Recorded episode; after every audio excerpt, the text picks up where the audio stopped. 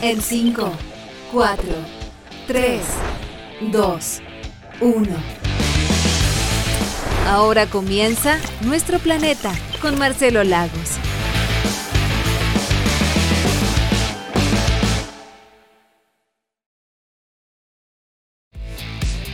Bienvenidas, bienvenidos, un nuevo año, este 2023, y partimos conmemorando un año más del gran terremoto y todos los procesos que acompañaron ese 27 de febrero de 2010. Evidentemente estos temas están en pleno contexto después de lo que pasó en Turquía y cómo hemos acompañado un desastre sustantivo que nos deja en evidencia que permanentemente las sociedades son sorprendidas. Hablaremos hoy día del antes del 27F. ¿Qué pasaba? ¿Estábamos realmente atentos? ¿Comprendíamos el escenario que venía? Eh, ¿dónde, ¿En qué canasta están puestos esos huevos para convivir con el permanente riesgo sísmico que acompaña la realidad de nuestro país? ¿Qué pasó durante? Todos y todas aquí tenemos una historia que contar de ese 27 de febrero si es que estábamos en Chile, ¿cierto? El después, todo el proceso de reconstrucción, de rehabilitación y los desafíos evidentemente que nos puso por delante el manejo de esa emergencia. Y hoy día, finalmente, para cerrar hoy, las lecciones aprendidas y los desafíos que nos em, implica ciertamente vivir en uno de los países más sísmicos del mundo. El 27 de febrero fue un punto de inflexión para la realidad de nuestro país, desde el punto de vista principalmente de la gestión del riesgo de desastre. Hasta antes del 27F creíamos que teníamos gran parte de todo controlado. Sin embargo, el desastre que desencadenó nos enrostró el camino gigante que nos quedaba por recorrer. A 13 años del gran terremoto del 2010, queremos conversar sobre estos temas y ponerlos sobre la mesa y de alguna forma mirar con atención hacia atrás eh, el camino recorrido, que evidentemente mirado con perspectiva hoy día nos hace ser una sociedad mucho más resiliente, una sociedad mejor. Antes de eso, pongámonos un poquito de rock ciertamente para calentar los motores y luego con todo nos vamos aquí en nuestro planeta. Los dejo con Supertramp y Breakfast in America. Bien, eso era Super Trump para comenzar ciertamente a calentar los motores y de alguna forma conmemorar un evento que marcó gran parte de la historia de nuestro país y visibilizó gran parte también del camino que debíamos recorrer. ¿Qué pasaba ese 27 de febrero del 2010? Bueno, evidentemente pasaban muchas cosas. Eh, estábamos concluyendo un festival de Viña del Mar, eh, pocos días antes, el 20 de febrero, se habían cumplido 175 años del gran terremoto de 1835, un terremoto con tsunami que en detalle describe Charles Darwin y que muchos habían olvidado. Si revisamos la prensa del sur, del centro sur de Chile, en Concepción, por ejemplo, ese 20 de febrero nadie mencionaba que se cumplían 175 años del gran terremoto de 1835, ni tampoco de su tsunami. Estábamos preocupados de la competencia internacional, ciertamente, de lo que pasaba en Viña del Mar, de vivir el verano intensamente, ese verano apetecido por todas y todos. La amenaza sísmica, la amenaza de tsunami, de alguna forma estaba en la retina de muchas y muchos, pero gran parte de los ojos estaban puestos en el norte de Chile y en el sur del Perú.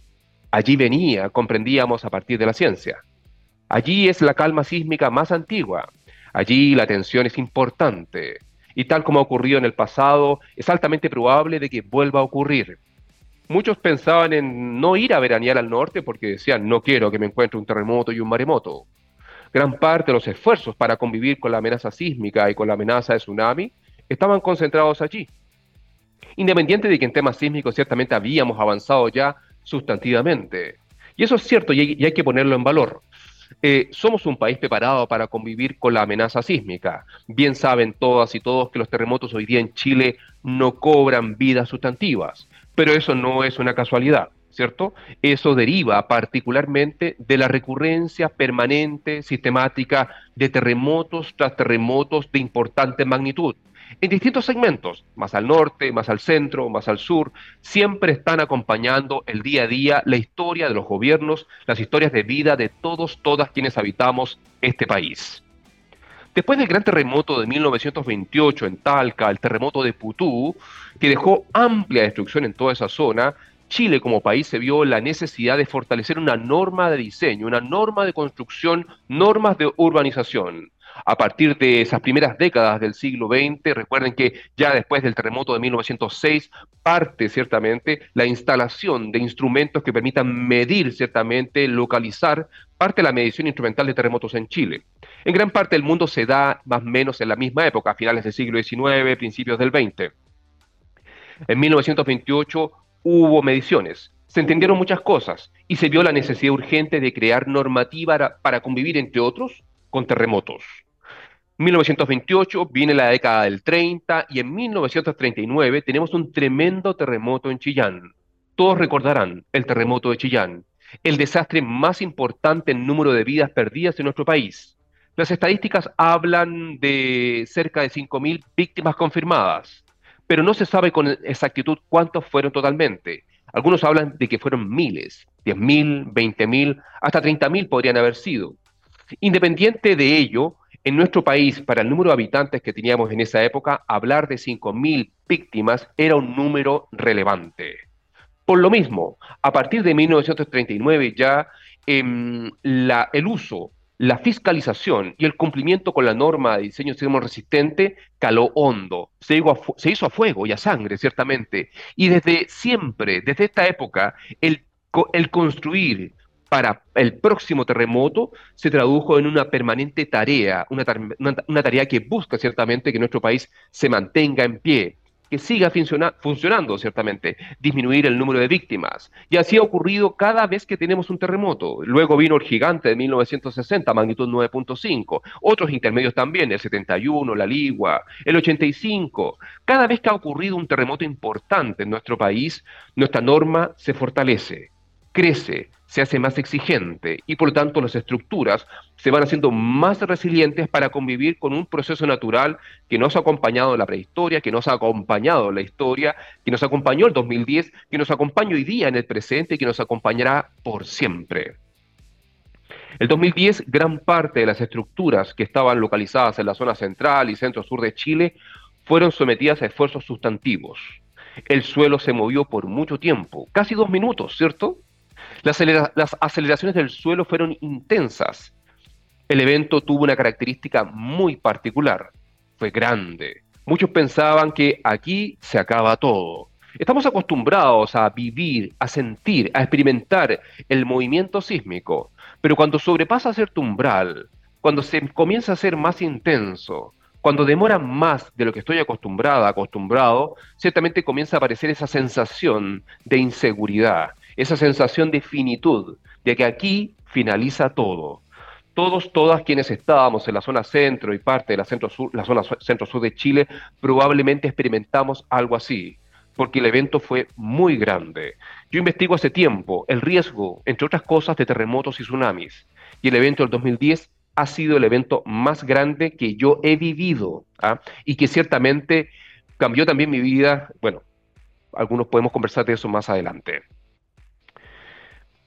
Antes del 2010, en esa misma zona, en la zona de Concepción, Constitución, un poquito más al norte, habían ocurrido terremotos. Probablemente muchos, muchas lo habían olvidado. Terremotos con tsunamis, los típicos terremotos de subducción, terremotos grandes con magnitudes cercanas o superiores a 8, ¿cierto? Que generalmente van acompañados de tsunamis y que de alguna forma marcaron la historia, la vida de quienes habitaban la zona centro, la zona centro-sur del país. El clásico del terremoto de 1751 es uno de ellos. Es un terremoto que ocurre más al norte, un poquito más al norte de la ruptura de 1835. En esta zona, ciertamente, 1751, recordarán ustedes, es el gran terremoto que genera un gran tsunami que barre por segunda vez con la bahía de Concepción. Recuerden que el concepto penquista viene porque los habitantes de Penco, que era la concepción de esa época ciertamente, en 1730, debido a un gran terremoto frente a la zona central, frente a Valparaíso, generó un tsunami que barrió con Penco. Y en 1751 se volvió a repetir el escenario. Las autoridades de la época decidieron relocalizar Penco, que es la actual concepción, y de ahí viene el concepto penquista, bien lo sabemos, ¿cierto? 1751 es uno de los antecesores parcialmente de lo que ocurrió el 2010 pero también lo es el terremoto y tsunami del 20 de febrero de 1835. Un terremoto que debe haber ocurrido aproximadamente entre las costas de Constitución por el norte y eh, más o menos el sur del Golfo de Arauco. Un terremoto que fue descrito en detalle en su época y experimentado, ciertamente, por Charles Darwin. Charles Darwin, ciertamente el, el hombre ciertamente que creó numerosas teorías y aportes sustantivos para la comprensión de la vida en este planeta hasta hoy día. Charles Darwin estaba el 20 de febrero de 1835 en las costas de Valdivia, frente a Corral, por ahí, frente a Corral principalmente. No estaba en la zona de ruptura, sintió las ondas sísmicas. Recuerden que él venía de Inglaterra, del Reino Unido. Nunca antes se le había movido el suelo. Tomó en detalle la descripción de desde dónde venían las ondas. Se acercó rápidamente a la zona costera y una anciana le dijo, eh, el mar subió rápidamente y bajó, pero como una marea alta. En rigor estaba experimentando el tsunami, pero no un gran tsunami. Él estaba lejos, pero igual lo sintió. El 4 de marzo recién navegaron desde Valdivia hasta Isla Quiriquina en, el en la bahía de Concepción y pudo presenciar y experimentar lo que ocurrió en esa bahía 175 años antes del 2010. Al llegar a la isla Quiriquina, que en esa época no estaba, no era una, instalación de la Armada de Chile, sino que vivía un hombre inglés. Todo esto está detallado en el diario de viaje, ciertamente, de puño y letra de Charles Darwin, que lo pueden ver en la web, está disponible en la internet. Y le pregunta al hombre qué pasó, cómo fue la experiencia del terremoto aquí. Y el hombre le dice a Charles Darwin, fue algo muy intenso. Traté de subir a mi caballo y no pude subir. Traté de subir nuevamente y me caí del caballo. No me pude mantener en pie. A diferencia de Charles Darwin en Valdivia, él sí se pudo mantener en pie. No estaba en la zona de ruptura. Pero el señor que estaba entrevistando en Quiriquina no pudo mantenerse. Por lo tanto, ese es un indicador de que él estuvo en un lugar donde la intensidad fue superior. Se bajaron de la Beagle, ciertamente, que era la embarcación que dirigía, em, ¿cómo se llama? Em, ah, ya me voy a acordar del, capitán del barco, ciertamente. Y remaron rumbo a Talcahuano. Recuerden que en esa época Talcahuano era la, como el puerto, ciertamente, de Concepción. Calpones, hangares, pequeños muelles. Mientras remaban hacia Concepción, en la bahía estaba llena de trozos de madera, vigas, sacos con yerba mate, que en esa época era como tomarse un café rico, ciertamente. Y, al llegar a la costa, Charles Darwin recorrió la costa de Talcahuano, conversó con sobrevivientes, le indicaron lo que había pasado. Con las marcas que dejó la marea alta, la inundación máxima en la costa, él estimó una altura de tsunami cerca de 8 metros. La calculó en pies, obviamente, pero eran 8, 8, 8, 7 metros aproximadamente, donde él midió cercano a la zona, estimo yo, donde actualmente está la Tortuga de Talcahuano, ¿cierto? Ese lugar donde juegan básquetbol, hacen deportes, etc. Es interesante porque les puedo contar anticipadamente que después del gran tsunami y terremoto del 2010, en temas de investigación me tocó medir el, tamaño y cuantificar el impacto del tsunami en gran parte, sino casi toda la zona afectada. Y justamente en ese sector, frente a, la, a, la, a, la, a este centro deportivo en Talcahuano, utilizando tecnología hoy día de alta precisión, medimos una altura muy similar, cerca de 8 metros. El detalle es que lo que midió Darwin quedó en sus escritos, quedó en su libreta de viaje y nunca permió la toma de decisión de cómo convivir con este tipo de peligros en las costas, particularmente en este caso Talcahuano. Las olas fueron gigantes. Darwin dice que los testimonios le decían que una ola muy grande venía entrando por la bahía que no alcanzaba a romper en su parte alta, no había espuma y que de repente al llegar al fondo de la bahía se desparramó con fuerza e ímpetu, ímpetu avanzando y destruyéndolo todo.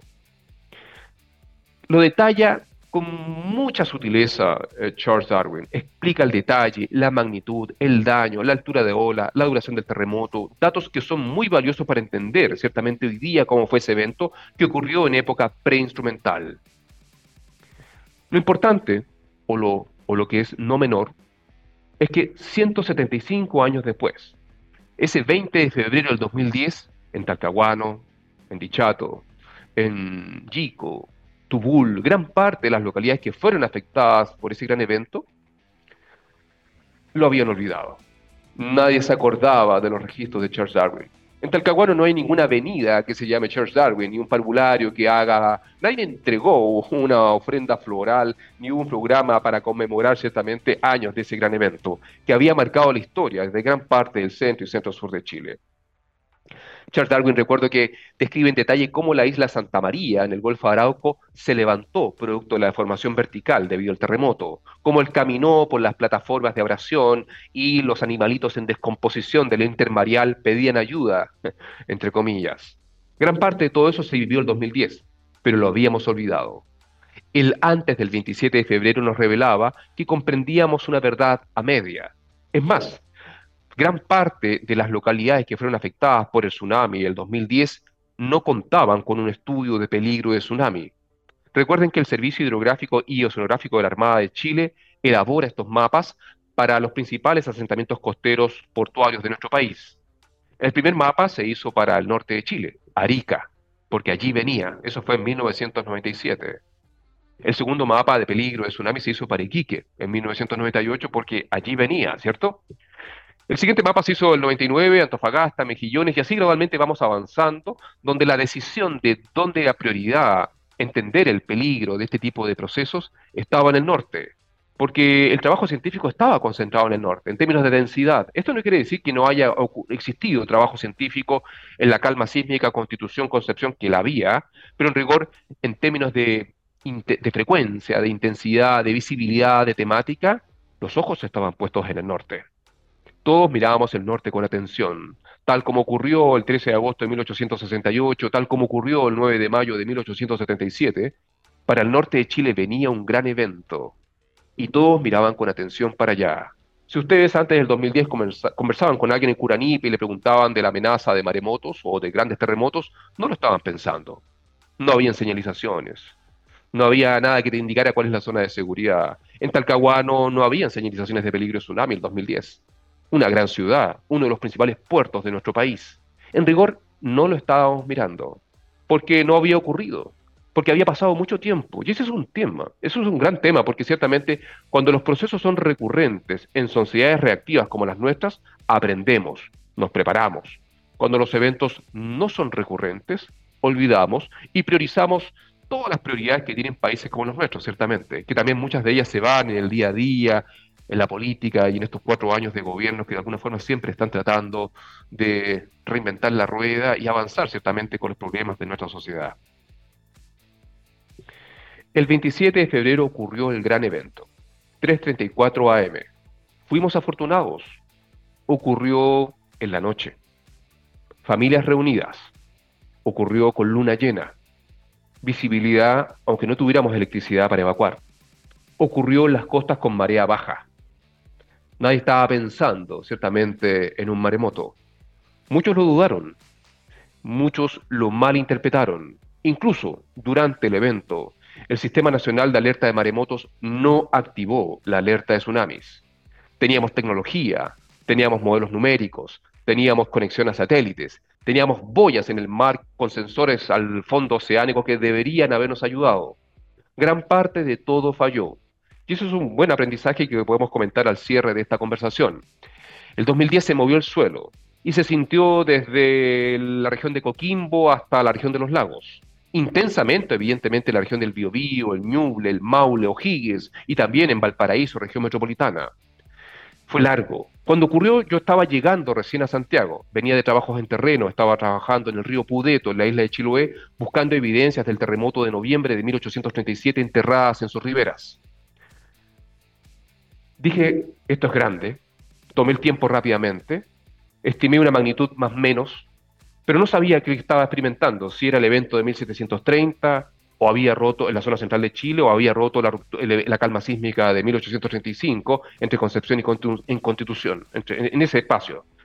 Eh, no había señal, no había radio, había incertidumbre, lo que sí que rápidamente, pocas horas de la mañana, 5, 6 de la mañana, donde yo vivía, llegó la electricidad logré conectarme, logré, ver los parámetros del terremoto en detalle, modelé numéricamente el tsunami. En esa época tenía un proyecto de investigación, un fondo que lideraba en estos temas, y a las pocas horas ya estaba llegando a Constitución. La historia otro día se las puedo contar, pero trabajamos mucho tiempo en toda esa zona. Comprendimos todo lo que pasó, evaluamos el daño, levantamos batimetrías, topografías, conversamos con las personas, vimos el impacto en árboles, propusimos obras, mil cosas pasaron. El terremoto afectó gran parte de toda la zona centro y centro-sur de Chile y bien saben ustedes que estructuras colapsadas tuvimos, pero no fueron la principal característica del terremoto. En general, nuestras estructuras soportaron. Em, hubo daño, sí, hubo daño, pero no fue tan sustantivo para la magnitud del evento. Estamos hablando del típico terremoto de subducción, un terremoto de gran magnitud, 8.8, ciertamente, em, que ocurre en las zonas costeras, ciertamente, un terremoto donde las placas se tocan, ciertamente, un terremoto interplaca, eh, que acumuló energía por mucho tiempo y que la liberó, ciertamente, ese día. Ese día, en la madrugada, se desplazan ciertamente la placa de Nazca bajo la placa sudamericana, perturba verticalmente el fondo oceánico este movimiento, ciertamente horizontal y vertical, generando ondas de tsunami que rápidamente, en pocos minutos, impactan las zonas costeras y se propagan por todo el Pacífico. Silenciosamente, avanzan, impactando en menos de una hora la isla Juan Fernández, a quienes nadie les avisó. Nadie les, ellos no sintieron el terremoto. Sí el tsunami. El impacto en la isla fue sustantivo.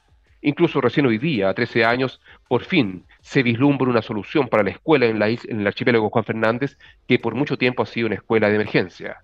Generaciones completas se han educado sencillamente en una escuela que no se condice ciertamente con lo que necesitan nuestros jóvenes. El tsunami llegó con olas de distintas magnitudes, en algunas partes 5 metros, 12 metros, 8 metros, las alturas de tsunami más grandes que medí, ciertamente, las medí en las costas de Constitución, con cerca de 27 metros de altura. En la isla Orrego, ciertamente en la desembocadura, el curso inferior del río Maule, medí promedio 11, 12 metros. Eh, en todas partes, 6, 7, 8, en Dichato 12, 8, 10 metros. Todas son alturas más altas que los postes del alumbrado público. Y de alguna forma, si bien gran parte de nuestras estructuras soportaron el movimiento sísmico, su intensidad, producto de la aceleración del suelo y otros parámetros, el tsunami nos enrostró que en ese tema había mucho por hacer. Escuelas inundadas, viviendas sociales destruidas, infraestructura crítica que no debería haber estado tan expuesta. Todo sencillamente estaba allí. En pocas horas, sencillamente, se estaba inundando nuestras costas. Tuvimos cerca de 500, más de 520 víctimas. De esas víctimas, más de un tercio se debió a tsunami. 156 murieron ahogadas y 21 desaparecidos. No es menor, ciertamente, para la realidad de nuestro país. Sin embargo, si lo comparamos con lo que pasó en Turquía recientemente, donde ya llevan más de 44.000 víctimas, nos hace sentido ciertamente la necesidad de tener ciertamente buenas normas de construcción. Y si tenemos que sentirnos orgullosos de algo para ese 2010, es de nuestras normas de diseño sismo resistente. Porque otra historia estaríamos contando si no tuviéramos ese acumulado ciertamente de normativa, de exigencia y de ética profesional y ética de gobierno, sencillamente que buscan permanentemente estructuras que salven vidas. No importa hoy día si la estructura queda muy dañada, lo importante es que no colapse, lo importante es que la vida de las personas sea la prioridad cosa que evidentemente no ocurrió en Turquía. Turquía, un país sísmico, pero ocurrió un evento en una zona que hace rato que no se les movía el suelo. Sí, habían ocurrido eventos más al norte, ciertamente, en la falla de Anatolia del Norte. Pero en la zona oriental, si bien había un pasado de sismos importantes, nada como lo que ocurrió en el último siglo, por lo menos en esa zona. Las imágenes son increíbles, el número de víctimas inaceptable y el daño estructural gigantesco que nos debe hacer reflexionar sobre los escenarios futuros que vendrán y la importancia de las gobernanzas, ciertamente, en estas materias que hagan conversar y exijan la fiscalización y el cumplimiento de normativas que, al final de cuentas, apuntan a la mejora, al desarrollo humano, a la mejora de las sociedades.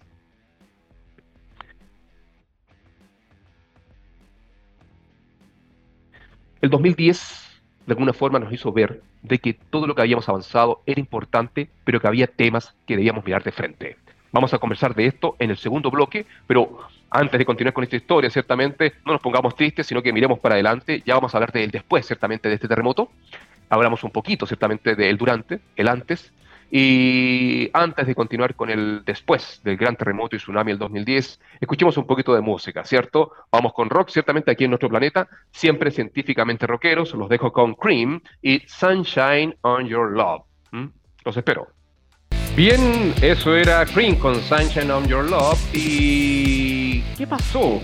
¿Qué pasó después del gran terremoto del, del 2010? ¿Qué pasó esas horas después?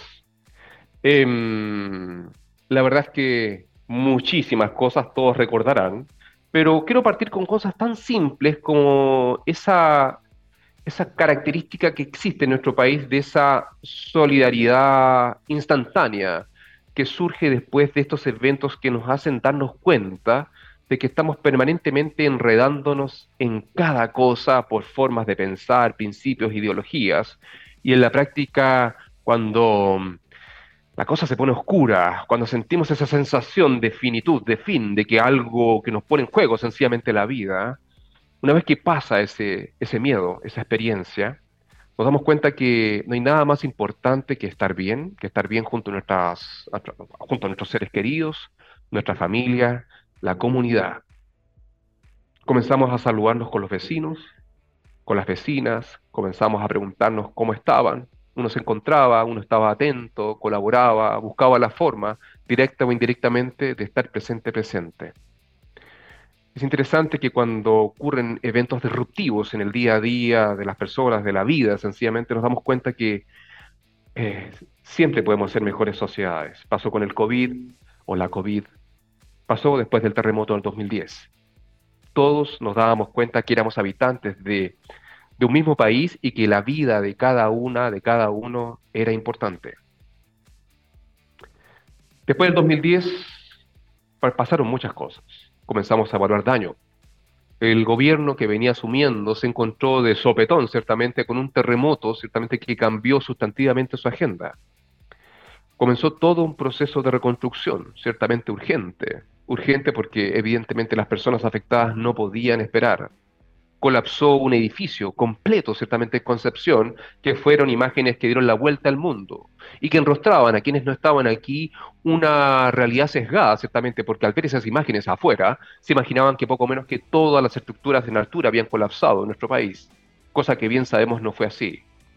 Nadie lo pasó bien en altura. Es altamente probable que quienes vivieron el terremoto del 2010 en pisos en altura, ciertamente tienen una experiencia que contar. Pero también abajo, pero también en las viviendas mal mantenidas o antiguas. Talca, por ejemplo, y pueblos cercanos donde predominaban todavía viviendas antiguas de adobe que se habían mantenido por tiempo, incluso algunas que databan después del terremoto de 1835, sencillamente colapsaron, sencillamente, porque evidentemente había pasado mucho tiempo de su construcción y evidentemente no estaban bajo normativa actualizada o estaban descuidadas o o mal mantenidas. Los terremotos no matan gente, son las estructuras, son las estructuras fuera de norma, son las estructuras em, abandonadas, son las estructuras descuidadas, mal mantenidas, ampliadas fuera de la norma, no fiscalizadas. Y eso es importante, no olvidarlo. Por lo tanto, en gran parte el desastre tiene una componente humana, independiente que en este caso el proceso natural terremoto sea la chispa, evidentemente para que explote esa chispa tiene que haber mucha pólvora, y esa pólvora generalmente es consecuencia de acciones, o mejor dicho, inacciones humanas. Después del 2010, después del 27F, al otro día, comenzó la investigación. Y les hablo desde la ciencia. Rápidamente, eh, en mi proyecto, por ejemplo, de investigación, como muchos otros que habían, eh, pedí colaboración internacional, llegó un amigo mío de Seattle, ciertamente de la NOAA, llegó una amiga mía de la UNAM, de la Universidad Nacional Autónoma de México, todos científicos, pedí colaboración a las empresas privadas que nos pudieran apoyar con equipos científicos de alta precisión que necesitábamos para pedir, equipos geodésicos, logística de camionetas, etcétera. Recuerden que estábamos en vacaciones y cerrando las vacaciones ya casi, y eso también fue un plus, podría haber sido mucho peor la cosa. Y partimos a medir. Partimos a tomar el testimonio de los sobrevivientes, a conversar con la gente, a medir el daño, cómo resistió el concreto, el ladrillo, la vivienda de madera, el daño, la erosión, el impacto en la vegetación. Y con ello comenzamos a aprender y comenzamos a generar información porque se, se, necesitaba urgentemente reconstruir en zonas seguras, reconstruir con medidas de mitigación, eh, tanto estructurales como no estructurales. Nos tocó participar en el diseño, la evaluación, ciertamente, del gran bosque de mitigación contra tsunamis en Constitución.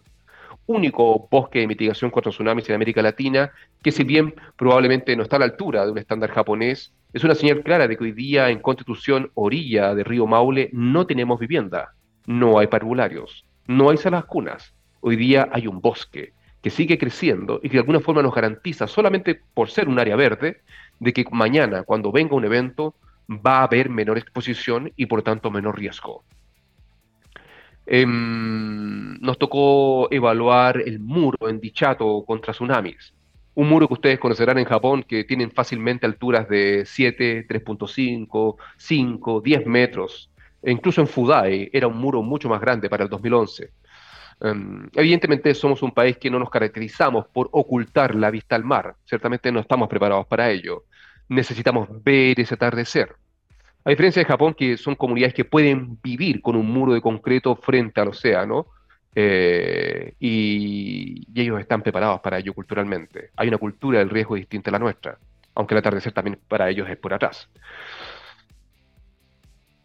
Diseñamos eso, diseñamos parques de mitigación, participamos en mil cosas, asesoramos al Ministerio de Vivienda y Urbanismo con el apoyo de Naciones Unidas, me tocó, nos tocó mucho trabajo se fortalecieron las normas. La norma de diseño de, eh, antisísmica en Chile se actualizó, ciertamente, en el 2011. Se incluyó en la Ordenanza General de Urbanismo y Construcciones el concepto tsunami como un elemento que debe ser evaluado en el riesgo, cosa que nos hacía antes en su artículo 2.117.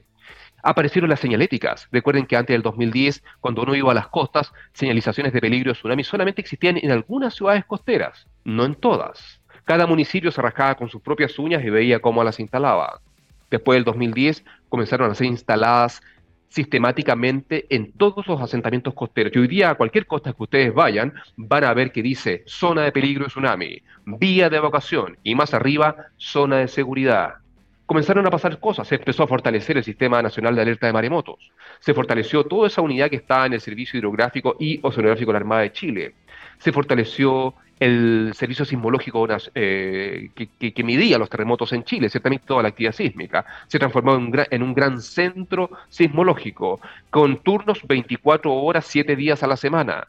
Lo mismo pasó con la ONEMI, que hoy día es el SENAPRED, ciertamente. La ONEMI también pasó de turnos de oficina a turnos completos. La mirada del manejo y la gestión de información estratégica, como también de la gestión y el manejo de desastres y emergencias, cambió se hizo más intensa, llegaron recursos, pero también con ello muchos desafíos. Por ejemplo, desafíos como mm, cómo incorporar este tipo de peligros en los instrumentos de planificación territorial, cómo, cómo incorporar de mejor forma conductas de autocuidado en el currículum de enseñanza de, nuestras y de nuestros hijos, hijas. Em, apareció, aparecieron nuevos recursos humanos. Recuerden que al 2010 éramos muy pocas, pocos quienes investigábamos y trabajábamos desde la ciencia en estas materias. Hoy día, a 13 años del gran terremoto y tsunami del 2010, existe una masa sustantiva de mujeres, hombres, de una serie de especialistas, ciertamente, en distintas materias vinculadas con estas materias que nos hacen ciertamente aportar y construir sociedades mejores en, esto, en todo este tema que evidentemente marca el día a día de nuestro país. Sin embargo, todavía quedan tareas pendientes, claramente. Hemos avanzado, sí, nuestra norma de diseño es robusta. Si habitas una vivienda construida después del 2011, 2012, probablemente es mucho más resistente que una que se haya construido en los 80, en los 70, en los 60, y eso evidentemente hay que tenerlo presente. Necesitamos, evidentemente, seguir actualizando nuestra norma de diseño sismo-resistente, que está pensada principalmente para los terremotos de subducción, pero siguen huérfanos otros tipos de terremotos que, si bien no son los más recurrentes, son los que nos hacen ser eh, más susceptibles de daño, como los terremotos por fallas superficiales o fallas activas, el caso emblemático de la falla de San Ramón y otras más que ciertamente cada día son más comprendidas y su peligrosidad evidentemente se cuestiona porque no se activan hace miles de años, pero no queremos ser sorprendidos, ciertamente. Queremos estar preparados y una mirada preventiva implica tener normativa diferenciada para tipos de terremotos. Independiente que el terremoto de subducción sea el más, recurrente, no siempre va con tsunamis y por eso no tenemos normativa exigente contra tsunamis. Eh, independiente que el terremoto por falla activa o superficial, como lo que pasó en Turquía, no sea un terremoto recurrente, todavía no tenemos normativa para ello. Ese es un gran desafío y urgencia, evidentemente, en nuestro país. Si ustedes revisan los instrumentos de planificación territorial, como por ejemplo los planos reguladores en zonas costeras de Chile, ninguno con propiedad incorpora el riesgo de tsunami. El riesgo de tsunami se ha traducido sencillamente en vivir con la emergencia. Eh, recientemente tuvimos ciertamente en septiembre, el 16 de septiembre del 2015, el gran terremoto de Yapel, magnitud 8.4 con un tsunami que fácilmente en la bahía de Coquimbo yo medí cerca de 7, 8 metros, al sur de Punta Lengua de Vaca medí alturas de tsunami de 13 metros y en la práctica si ustedes hoy día van a Coquimbo, en toda esa zona costera hubo amplia destrucción en barrio Baquedano, la Teletón fue completamente inundada, menos mal que el tsunami llegó tarde, por la tarde-noche y ya no estaban las personas en situación de discapacidad. Yo pensé que ese edificio evidentemente nunca más iba a ser ocupado con algún tipo de infraestructura crítica. Sin embargo, hace pocas semanas se inauguró allí un hospital, un centro de atención de salud para adultos mayores. ¿Qué va a pasar cuando en el futuro vuelva a ocurrir un terremoto con tsunami como pasó en 1922, como pasó en 2015 en ese centro de atención de adultos mayores en zona de peligro? ¿Qué va a pasar en Barrio Baquedano que fue pulverizado en gran parte en 1922, ampliamente inundado al 2015 y hoy día nuevamente se revitaliza con nuevos edificios llamados tsunami resilientes, con procesos de gentrificación, de gente que no es del lugar, que llega a habitar al lugar, que no comprende el pasado del riesgo y que sencillamente saca a los habitantes originales del lugar para generar nuevos espacios y territorios en riesgo? Uno podría pensar de que el tema tsunami está resuelto, pero es importante mencionarlo porque los terremotos no van solos, los terremotos siempre van acompañados de otros procesos. El terremoto implica movimiento, intensidad, aceleración del suelo, pero el terremoto va, acompañado de formación vertical, la costa se levanta, se hunde. La isla Santa María se nos levantó dos metros para el terremoto casi del 2010, Lebu se nos levantó, se nos hundió un poquito Constitución la costa cambia de nivel y los cambios de nivel implican aumento de erosión o aumento de, una serie de procesos. Ciertamente la marea alta llega más arriba, hay impacto en los humedales, hay impacto en los niveles freáticos o los niveles de las aguas subterráneas. Pasan mil cosas. Eh, los terremotos van acompañados de grandes movimientos en masa, sean derrumbes, deslizamientos, eh, todo va a depender de la estación del año. No es lo mismo un terremoto en una época húmeda en el centro sur de Chile, ciertamente, que en época seca, como en verano, que de alguna forma puede atenuar o filtrar un poco la ocurrencia de grandes movimientos en masa. Los terremotos van acompañados de explosiones, de incendios. Los, terremotos van acompañados de tsunamis, como pasó en el 2010 y como pasó en Japón. Un gran terremoto, un gran tsunami y luego el impacto en la planta de electro, eh, eh, el proceso de Fukushima, donde TEPCO Electric Power generó una crisis radioactiva local, global, sencillamente por el peligro que revierte ese uso de tipo de tecnología. En la práctica los terremotos no llegan solitos, se manifiestan como múltiples amenazas a la vez. Y es importante que, si bien tenemos ciertamente buena normativa para el diseño sismo resistente, también necesitamos de forma urgente normativa que acompañe todos los procesos que van de la mano con grandes terremotos. Este 27 de febrero de 2023, a 13 años del gran evento, es importante reflexionar y poner acento en todos estos temas. Hoy día, Gran parte de los esfuerzos para convivir con terremotos y tsunamis y sus efectos colaterales, particularmente en zonas costeras, están concentrados en vivir en emergencia. Nos diseñan para vivir en inseguridad. Seguimos, se sigue densificando, localizando, viviendo en zonas de peligro. Y a cambio de ello, se ponen señalizaciones que te dicen, por aquí puedes evacuar. Esta es la zona de seguridad. Eh, se ponen sirenas, te vamos a avisar. Sofisticados avisos a los teléfonos que te dicen, corre, es el momento de salvar tu vida. Pero cuando compras una vivienda, cuando instalas un parvulario en zona de peligro, nadie te dice que es peligroso. No hay seguros específicos para ello. Hay una cantidad de temas pendientes que nos hacen pensar que como, los estamos, que como lo estamos haciendo funciona. Y ciertamente que funciona. Podríamos pensar de que lo estamos haciendo increíble porque el 2014, el gran terremoto 8.2, 1 de abril de 2014 entre Iquique y Pisagua, ciertamente recordarán, tuvo muy pocas víctimas, eh, menos de 10. Eh, lo mismo pasó para el terremoto del 16 de septiembre del 2015 con tsunami importante, donde tuvimos también una decena de víctimas. Y comparados esos números con lo que pasó en Turquía recientemente con un terremoto 7.8, ciertamente la comparación es, es, increíblemente increíble. Cualquiera podría pensar que estamos habitando un país inmune a la amenaza sísmica. Y en parte hemos avanzado en la amenaza sísmica, como decía al principio de esta conversación, por su recurrencia. Pero no olvidemos que los terremotos no van solos van acompañados de múltiples procesos permanentemente y por lo tanto esos otros procesos, algunos naturales, otros socionaturales o incluso tecnológicos ciertamente que podrían detonarse como peligros para la sociedad, podrían activarse ante nuevos terremotos. En Chile estamos atentos al próximo terremoto. En cualquier minuto rompen segmentos. Estamos atentos a lo que puede pasar en el segmento de la costa de Atacama, donde hace más de 100 años el terremoto de 1922 y su tsunami barrieron con todo. Estamos atentos a lo que puede pasar en el norte de Chile, el sur del Perú, ciertamente de Pisagua al norte o de Iquique hacia el sur. Estamos atentos particularmente de lo que puede pasar entre los Vilos y Pichilemu, el segmento que rompió el 8 de julio aproximadamente de 1730 y que es una zona que está altamente cargada. Eso quiere decir que tiene energía suficiente para producir un gran evento. Y un terremoto en la costa Atacama no es lo mismo que un terremoto de subducción en la zona central de Chile, donde está gran parte de todo, incluido el Congreso de la República en zona de inundación por tsunami. Y si nos vamos más al, sur, bien sabemos que el 2010 es un respiro. El segmento que se movió, ciertamente este gran terremoto de cerca de 450 kilómetros de largo por unos 130 kilómetros de ancho, que va más o menos desde Pichilemo hasta el Golfo de Arauco, esa zona está en paz. Independiente de que puede haber sismicidad, esa zona liberó suficiente energía y nos puede hacer pensar de que es poco probable que en el corto plazo venga un, un gran evento. Sin embargo, al sur del Golfo Arauco, al sur de Tirúa, esa zona ya está cargada. Han pasado más de 60 años del terremoto de 1960, tanto el del 21 de mayo como el del 22 de mayo, y por lo tanto podría tener un evento. Y eso no quiere decir que va a ser un evento gigante como en 1960, 9.5, ¿cierto? Pero, pero no es inmune a un gran evento. Recuerden que el terremoto de Melinca del 25 de diciembre de 2016 al sur de Chiloé nos reveló que esa zona ya está activa y que ya tiene energía ciertamente suficiente para generar sismicidad, sismicidad que puede ir acompañado de múltiples otros procesos, liquefacción, movimientos en masa, tsunamis, etc. Por lo tanto, habitar Chile implica saber de que este tipo de procesos nos van a acompañar por siempre y conmemorar, conversar con la familia, recordar lo que pasó el 27 de febrero del 2010 nos hace ser mejores sociedades. Debemos reflexionar, debemos no olvidar debemos estar siempre preparados porque no queremos ser sorprendidos. Hoy día hay un lema muy importante, particularmente desde Naciones Unidas, que dice, la sorpresa es la nueva normalidad. Pero nadie nos enseña a vivir con la sorpresa. Creemos que la vida es lineal, pero la vida va a saltos, para allá, para acá, para acá, y nos adecuamos a esos saltos y continuamos con nuestras vidas.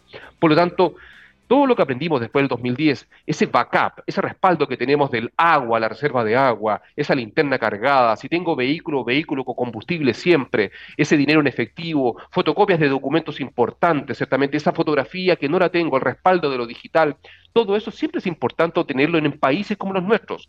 Recordará las imágenes en Turquía donde la gente pide acceder a su departamento en el piso 8 solamente para sacar la foto de su patrimonio o para buscar los documentos de la propiedad de la vivienda o cosas que en la práctica son irreemplazables. Todas esas cosas irreemplazables es importante tener duplicidad, tener respaldo, tener esa autonomía mínima que nos permita tres días ser autónomos y que el gobierno de turno se ocupe de quienes realmente necesitan colaboración y ayuda. No olvidemos que la sorpresa está siempre a la vuelta de la esquina. Esto ha sido em, parte de las reflexiones que quería compartir con todas y todos ustedes en este 27 de febrero del 2023, a 13 años del gran terremoto y tsunami del 2010, que fue un punto de inflexión para muchas, para muchos. Sé claramente que todas y todos tenemos historias increíbles que contar, los invito a compartir, los invito a conmemorar, los invito a, las invito siento, a todos a reflexionar y sencillamente tomar lo mejor de esta experiencia para construir sociedades resilientes y seguir viviendo y habitando este maravilloso país que por siempre se nos va a seguir moviendo. Antes de terminar, no puedo dejar de, mencionar ciertamente a nuestros principales auspiciadores, Arauco y Ciprol, y no olvidemos que Ciprol ciertamente es ingeniería chilena que integra ciencia y tecnología de frontera para contribuir y optimizar la productividad de las empresas, mejorar sus estándares, ciertamente, el cuidado de las personas, reducir riesgos y todo ese encadenamiento tecnológico necesario para ser una mejor industria. Los invito a conocer más de Ciprol en ciprol.com.